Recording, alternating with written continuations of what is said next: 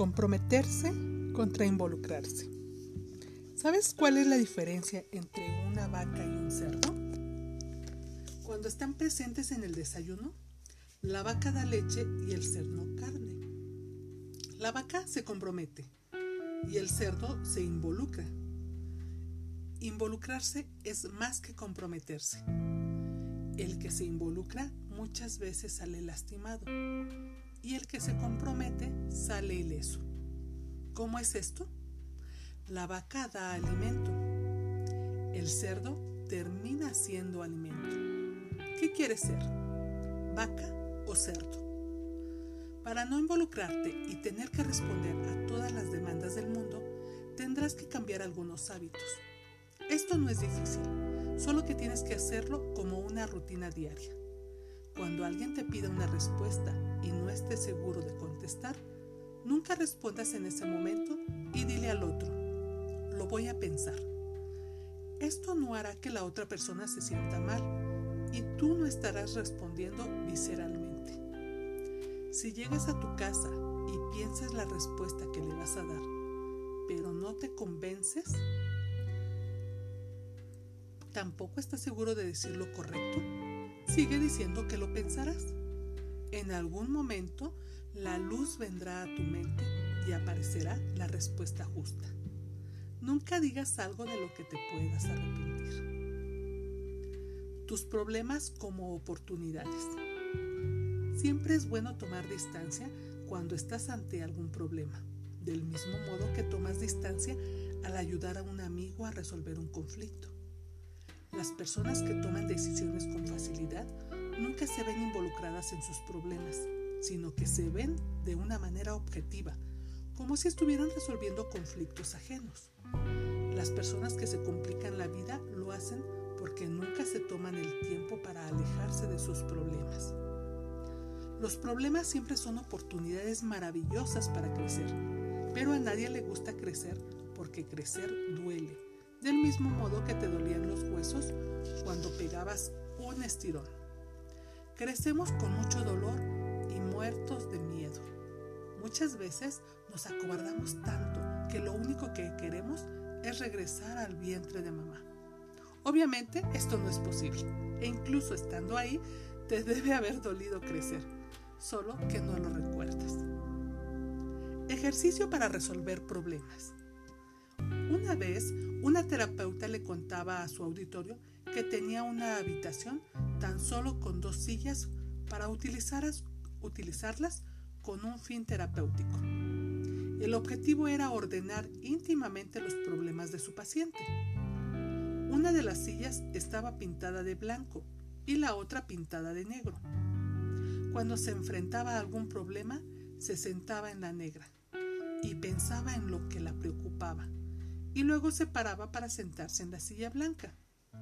En esa silla pensaba en tres posibles soluciones. Luego las escribía para no olvidarlas, por lo que no se escribe, porque lo que no se escribe no se cumple. Intenta este ejercicio. Si no tienes sillas de diferentes colores o no las quieres pintar, entonces utiliza dos círculos grandes de tela en los que quepas sentado uno negro y uno blanco. Úsalo siempre. El círculo negro es para formular los problemas, el blanco para buscar soluciones. Si estás sentado en la tela blanca buscando respuestas y vuelves a pensar en tus preocupaciones, regresa al círculo negro. Hazlo cuantas veces te sea necesario, pero no contamines los espacios. Resolver sin culpar. No hay nadie mejor que tú para saber qué es lo que te sucede. Al reflexionar sobre tus debilidades y reconocerlas, obtienes claridad del estado actual de tu ser. Un problema, si está correctamente planteado, está prácticamente resuelto.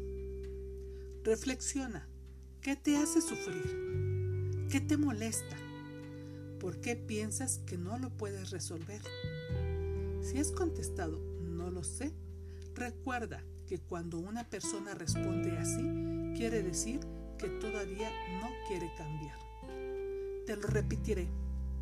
¿Por qué piensas que no lo puedes resolver. Ahora busca culpables. ¿Quieres que te lo impiden? ¿Quiénes te lo impiden? ¿Hasta cuándo crees que podrás seguir interfiriendo en lo que quieres obtener? Si crees que eres tú el que interfiere inconscientemente, entonces pregúntate, ¿hasta cuándo piensas seguir entorpeciéndote la vida? Piensa una fecha. ¿Hasta cuándo irás, irán a boicotearte? ¿Qué te dices cuando aparece en tu mente eso que te molesta? ¿Qué aparece primero? ¿Una sensación de malestar? ¿Una imagen? ¿Una plática interna? Ahora recuerda otro momento de tu vida, que sea alguno en el que hayas sentido una gran incomodidad logrando deshacerte de ella. ¿Cómo lo resolviste? Haz memoria. ¿Cómo te apareció la solución de esa sensación? ¿Cómo crees que vino esa respuesta? ¿Fue algo que te dijiste que deberías haber hecho? ¿Una imagen que te apareció o una sensación de lo que tenías que hacer? Ahora vete al futuro e imagina. ¿Cómo te verías con el cambio que querías lograr? ¿Qué te dirías una vez que obtuvieras el logro deseado? ¿Cómo lo verían los demás? ¿Para cuándo lo quieres? Recuerda que algún día no existe en el calendario. Solucionar conflictos con otras personas. Ahora te pondré un ejercicio que ayudará a que las relaciones que antes no estaban bien se vuelvan mucho más exitosas. Liberará cualquier energía negativa que puede estar perjudicando una relación.